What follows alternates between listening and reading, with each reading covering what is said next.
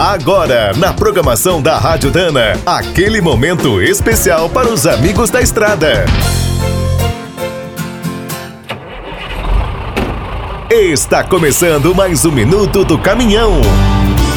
Fique por dentro das últimas notícias, histórias, dicas de manutenção e novas tecnologias.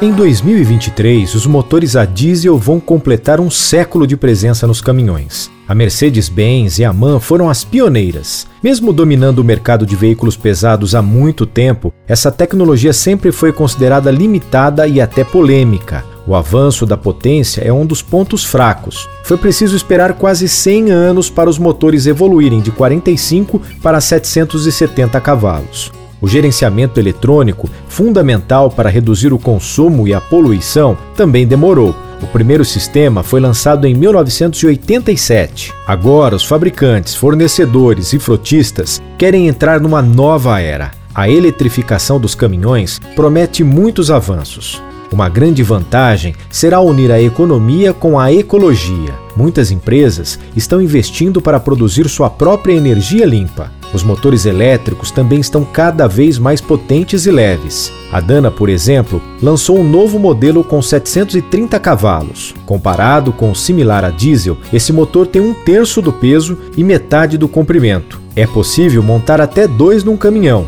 e a eletrônica se tornou uma grande aliada. Os módulos de controle usam a mesma tecnologia de ponta dos aviões e carros de corrida. Quer saber mais sobre o mundo dos pesados? Visite minutodocaminhão.com.br. Aqui todo dia tem novidade para você. O Minuto do Caminhão é um oferecimento de Spicer e Álvaros, a dupla imbatível em componentes de transmissão, suspensão e direção. É do trecho já sabe, para ficar bem informado, a Rádio Dana é sempre a melhor sintonia.